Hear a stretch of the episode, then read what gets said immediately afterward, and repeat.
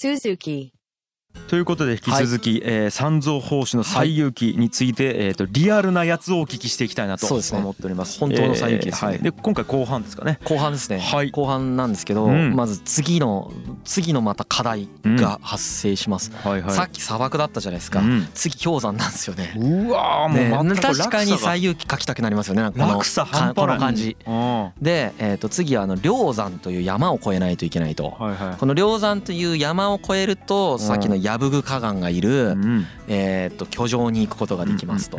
で雪そのまあ最初なんか冬ついたらしくてうん。麓に、うん。えー、と雪解けを待つんですよね、雪解けを待つんですけど、うん。雪解け待つのが十分じゃなかったらしくて、うん。すごい苦労することになっちゃうんですよ。寒い。うん、であの結論から言うとねさっき25人いたじゃん。うん。4割死にます。え？え？やば。もうすぐに4割死にます。いやでもどれだけ過酷かがこれでわかるな。ね。雪解け待ったけどだからそのすっごいもうなんか天に達するほど高い山だって書いてあってでもなんかこう氷雪が積もりに積もってああまあ夏になっても溶けることがなくてですね氷河がこうバーってあってその氷塊？氷の塊がみこう落ちてんだってうんうんだからそれが道を塞いでてその要はさっき馬が何十頭って言ってたじゃんは馬がもうここで使えなくなっちゃうんですよね馬がそこ通れないからい。なるほど。で牛に変えるとかねそういうことでであと靴を履いてても手袋をしてもうん。寒すぎて死ぬとかね。よく凍傷ならなかったね。なったでしょうね。なった人いるでしょうね。いやだからうん。だだって死んでるからさ。うん投資してるから4まあそうだよね割が。あーいやそのと現現状がよ。現状も凍傷ぐらいはなってるでしょ。なってるかな。うん指とかよく使えまあ絵師までしないけどしてないから。凍傷ぐらいまでいってるんじゃないですか。うでそのは風が吹いたら砂とか石が雨のように降りかかるとかね。あ。その描写があるんですよ。なるほど。で眠る時が大変だったみたいで。たもう寝れないよね。寝る場所がまず氷河だからうん。どうやって寝るかみたいな話になるので結局氷の上で寝るしかない。うんうん。テントっていう概念ないよねよね。多分。うん。死ぬよね。死ぬよね。寝たら死ぬよね。そうなんですまあだから死んでるよね。4割 4うん。4割死んでるからさ。いやどうどうやってかも全くうわすごいな。慣れてる人だったらいけると思うんですけどあ慣れてない人が言ってるんでめちゃくちゃ大変だった、般若心経の力ですかね。ね、唱えたでしょうね。すごすぎるな。何でも叶うな般若心経。メンタルでここで折れたらね終わりだもんね。そうね確かに確かに。よく折れなかったなとは思いますうん。ねここもねここも引き返せよって思うよね。雪解け待ったけど十分じゃないなら分かった時点で引き返せよってやっぱ思っちゃうもんね。そしてもうちょっと待ちゃいいのに。そうですよね。うん。そしたら解決するじゃないですか。うん。やっぱね引き返さないって決めてたんでしょうね。そうとしか考えられないですね。そうですね。そこは頭がいいのかどうかよく分かんなくなりますよね。あでついにまあなんとかなんとかというか生き残って現状は生き残って半分ぐらい死んじゃったけど。たどり着くんですね。うん。そうするとついにその遊牧民の王であるうん。えーと矢吹河岸に会うことになりさっますき紹介をしていただいた。はい。はい。ここでも遊牧民の王がどんなものかっていう描写が結構書いてあるってうん。まあ面白いんですけどめちゃくちゃ豪華絢爛なやっぱテントなんだって遊遊牧民だから。そこに数百人の家臣がバーって並んでてそこの真ん中にうん。まあその河岸がいると。河岸っていうのはねあのジンギスカーンとか言ってるあのカーンと同じ意味なんですけどトップって意味です。う。ん王様みたいなね。うんまあ征夷大将軍みたいな感じですね。でそういうだから矢吹河岸ってあの固有名詞じゃないんですけど、うんえー、とここでこの矢吹河岸にもうん。とも話をしてですね、うんえっとこの人ともすごく仲良くなります。ゾロアスター教徒なんですけどうーん。このこの方はいはいはい。うんすっごいね気に入られてうん通訳つけてもらったりとかしてこの通訳この後すごく役立つんですけどあと手紙とかもまたうん矢吹河岸からの手紙もいっぱい書いてもらうことになります。いやーお墨付きいっぱいや。そうでこの手紙がなかったら多分途中で死んでますね。そうか。この手紙があるからもうその百何十カ国を安全に渡ることができた。なんかちょっとしたパスポートの代わりになってるあですんですね。ねパスポートでこれ一体を抑えてるね遊牧民の王ですから。こういう一番つ突決のこういうここ一番めちゃくちゃ強い強いですからね、うん。あの遊牧民のいろんな集団の中でうん。かなりその時はトップにいた。ところなんで、ここの保護下で保護を受けられるっていうことはかなりね安全に旅をするそうですね。大きな条件になったと思います、はいはいはいはいはい。で次サマルカンドっていうところに来ます。サマルカンドって聞いたことないですか？今でもあるんですけど。えー、何ですか？ウズベキスタン。ウズベキスタンですねしかもううん。ここは玄奘が来る1000年前にアレクサンドロスが来てます。は アレクサンドロスがほらインドに行くあはいはいはい。ところまで行ったって言ってたじゃん。だからちょっとかぶってんだよ。ペルシャの後にあのインドに行そうそうそうそう。そうはいだからアレクサンドロスは西から来たでしょ？はい。はいはい玄壌東から来たでしょ？たまらん。こうちょんってかぶってんの。こうん。たまらん。こら辺から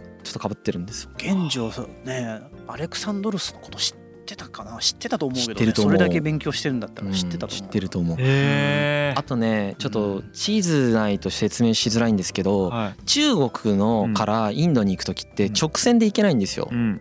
かなり北の方からうん。山脈をバーって迂回してうん。まず一回上の方に行くんですようんうねんでそっから南にダーンって下る感じはい。なんですよ。うんだからだから地球一周半分もかかっちゃうんですけど。なんかあの結構ほら一番近いルート取ったら近そうに見えるじゃないですか。うんうん。あそこ通れないんですよ。徒歩で。うん。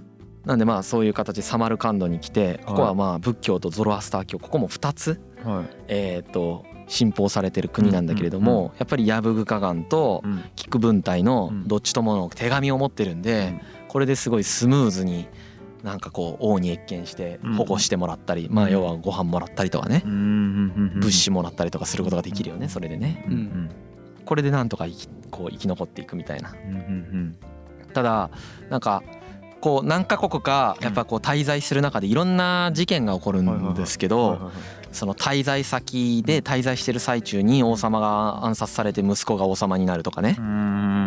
で王様からなんか結構いろいろ声かけてもらってたのになんかいある日いきなり息子が王様になってその息子からもいろいろ声かけられるみたいな。んどうすればいいかわからんとかですね。うんまああとは道中その有名なお坊さんとかがいるとその1ヶ月とか2ヶ月とかそこで勉強したりとかするんですよ普通うに。ん。しかも勉強のために。まあ勉強のためにはいはいはい。はい普通にやってますね。うんうん。でいよいよですねうん。仏教の聖地と言われるところまでたどり着いてきます。うん。バーミヤン。あばばあ美味しい。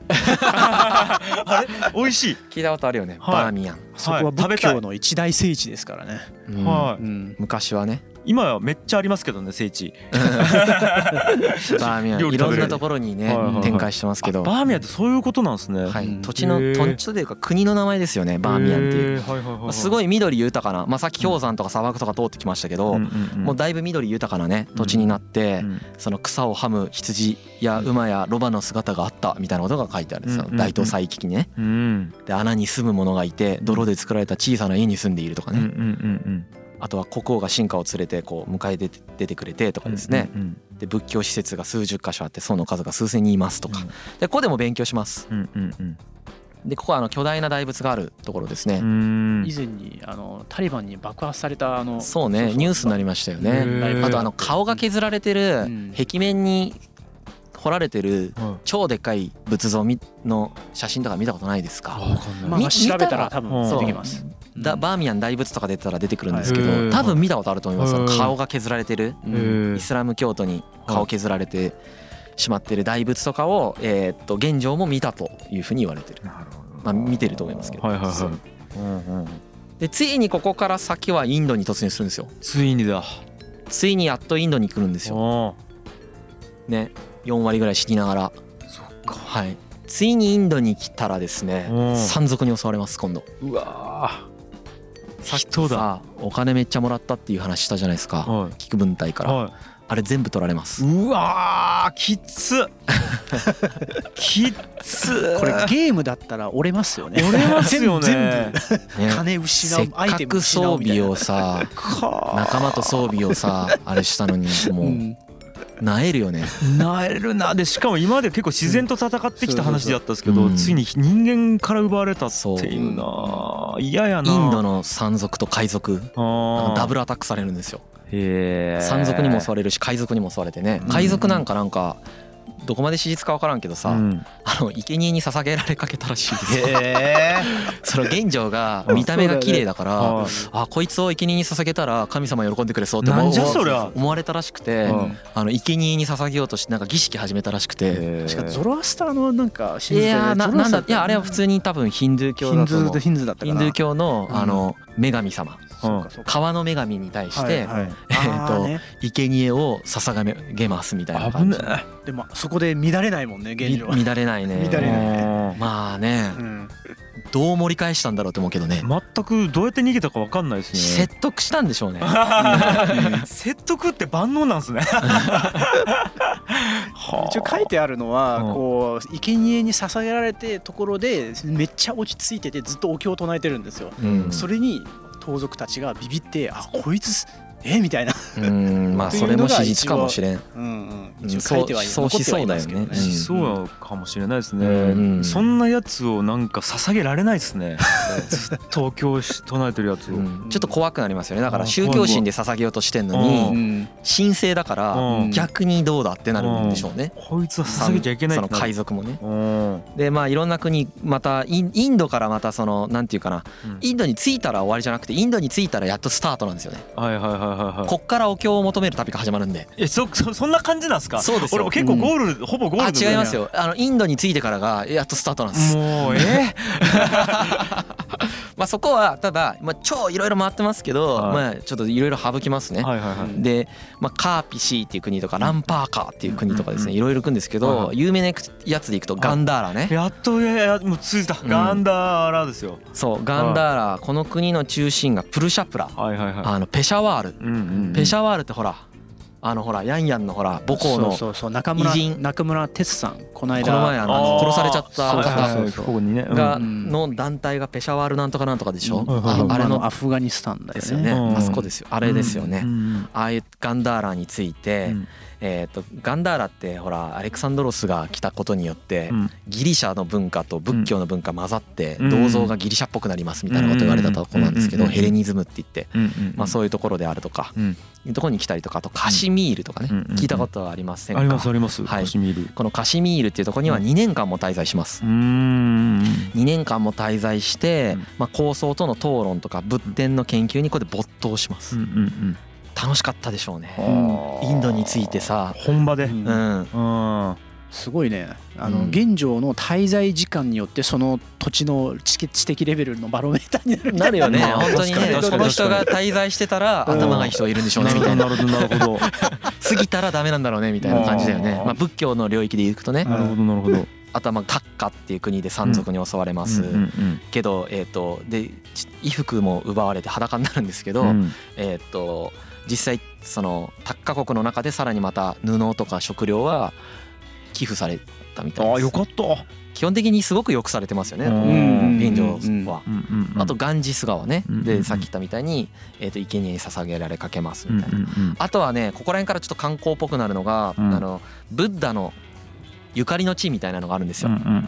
ブッダ生誕の地とかね、ブッダその死んだとことかね、うんうんうん。あと祇園少女とかさそういうとこずガーってこういろいろ回っていきますね。うんうんうんうんでえーとまあ、このあと、うん。ナーランダ寺院っていう、まあ、うん。大学っぽいところで、はいはいはい。ね、プラバー・カラミトラさんがはナーランダっていうすげえとこがあってねっていう話がしてそれで彼女と決断してるいからさ。はいはいはいありましたね。このやっとナーランダにこの後着くんですけど、はいはいはい。やっぱあのまあここでね、うんまあ喋りたいのはうん、うん。なんでこんな困難な旅をですね、うん。この人が乗り越えていくことができたのかっていうところをうん。ちょっとまあ語ってな今回のそうですね回を終わりにしたいなと思ってるんですけはいはいどはい。一つはですねはい。やっぱりこの説得する力がやたら強いわけですよ。それ最初からそうでしたよね。ね。なんか5個のなんか あのなんか何なんすか関門みたいなところ通った時もトークで言ってるわけですよね。トークで言ってますしうん。やっぱりその外交的な能力とかが高いのとうん。そのす自分にスポンサーをつけさせる力がとても高いわけですよ。あカシミールっていう国でもはい2年間滞在してますけあどその滞在費は全てカシミールの国が払ってるんです。うんそっか取られてますもんね。でこの人がその経典をさうん。この人ってほら経典を持ち帰ろうとしてるから、はいはい。経典見つけたらそれ写さないといけないわけ。はいはいはい。写経しないといけないんだけど、はいはい。はいその写経もする人もカシミールが出してくれてる、へでもそれその経典出してだってカシミール国プラスないんですよ。ーはいはけどそういうスポンサーをつける。いはスポンサーをつける能力であるとかスポンサーをつけることの重要性っていうのを強く理解していて行く先々で必ずスポンサーをつけるということをこの人がやってたっていうのがまずこの困難な旅を乗り越えられた一つのポイントとしてありますよね。人を自分の味方にする能力がすごく高い。高いよね。かその感じがしますね。旅を見てると。まあ無我だったんでしょうね。自分のためにやってないいことが明白にもう見て分かったんでしょうねうん。みんな。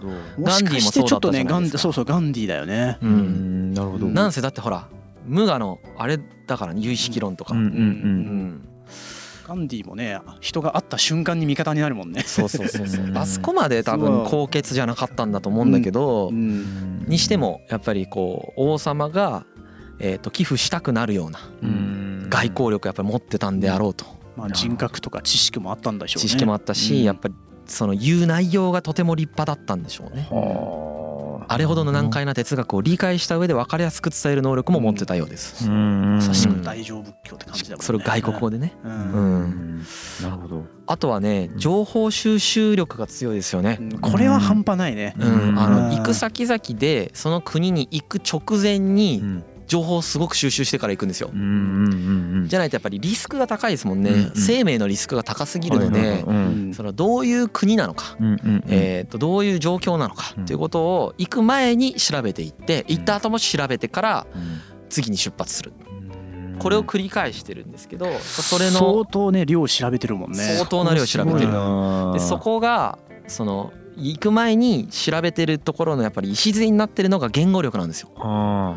ちゃんと言語勉強してたっていうところがやっぱりこの旅を成功させた要因として機能してるなインタビューもしたんでしょううんねうん。うん。いろんな人にインタビューをしてると思います。あでもでもおそらくそこまで見越して言語が必要だと思ったから1年間やったそうそうでしょうねそうそうそう。間違いなくそうそうそう考えてるでしょうねもう一つねこれがすごいなと思ったんですけどそこまで準備を周到にするタイプであればですねはいそもそもこんな無謀な旅しないはずなんです。いやそりゃそうだ。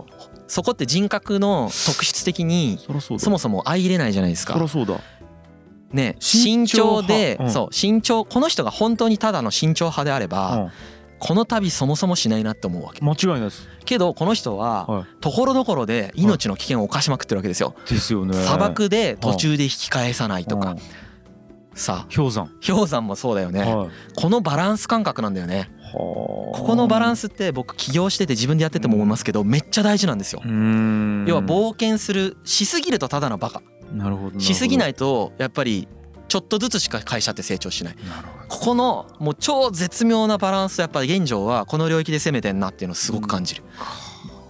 保守こうなんていうか守りディフェンスとオフェンスのこのはねうん。スイッチングだよねなるほど。ディフェンスする時とオフェンスする時のこの思考がちゃんと切り替わってるんだと思うんですよね。なるほどな。命かけるところはかける。あだけど命かけるから何でもいいやっていくわけじゃなくて調べれるところは全部ちゃんと調べるみたいな、んけどそんなに時間かけすぎないから次行くみたいな。うん。そこもバランス感覚ですね。ここのバランス感覚がうんすごく優れてると。う思う、んうん。はあ。と思うね。お坊さんじゃなかったら普通に一発の将軍とか王様になってると思うよ。だからこれうん戦争とかでも一緒だと思うんですよ、うんうんうんその今攻めるべきかどうかみたいな時とか、うん今動かすべきかどうかみたいな時とかの判断、うん。やっぱナポレオンとかのうん。もうこの能力がとても高いわけ。そうだよね確かに。ナポレオンはこの能力とか超高いんだけど、現状もそこすごく持ってたんだろうなっていうふうに思いましたね。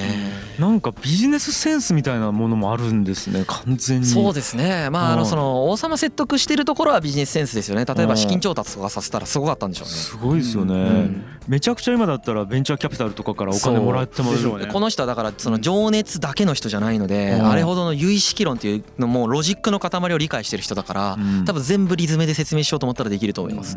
だってディベート大会で6,000人中1位で外国語でやってますからうん。まあ強いよね。強いですそういうでそれでまあうん。そういうやっぱそういう能力が生きてるんだなというふうに。ロジック強いし熱量もあって、うん。体も強くてイケメンっすか？イケメンでストイックですね。僕結構このラジオで言ってきましたけどケチいっすね。ケチいっすよね。ケチ。でも樋口さんは結婚してるから現状に勝ってますよ。そっか現状結婚してないんですまあ坊さんだからね。まあ勝ってるかどうかって微妙ですけどね。でも勝ち負けすら僕が決めてるだけかもしれない。ですそうです。そうい。う有識論でことですね そうですね。すごいなまあ弱みもたくさんあると思いますけどねこの方も。ん。自分の言葉で残ってないもんね。なんか日記とか書いてくれたらいいのに。ね。でもやっぱりその大東西記の中でこの人がバカにしてる人たちがいるんですよ。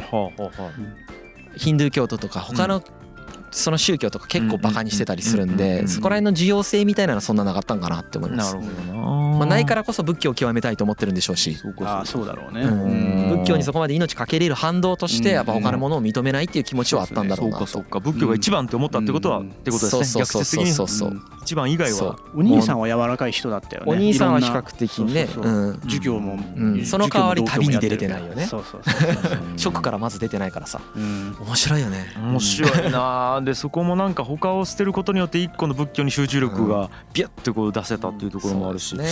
面白いな。あなんかいろんなところでいろんなバランスがなんかあって、はい。まあ、ただただ一個分かることはやっぱ三蔵法師むちゃくちゃ優秀だっていう。優秀ですね。優秀ですそうっすね、、はい。やいや面白かったです。じゃあ次回を続きを、はい。次聞いていきたいと思います、ありがとうございます。G. Kaye Suzuku.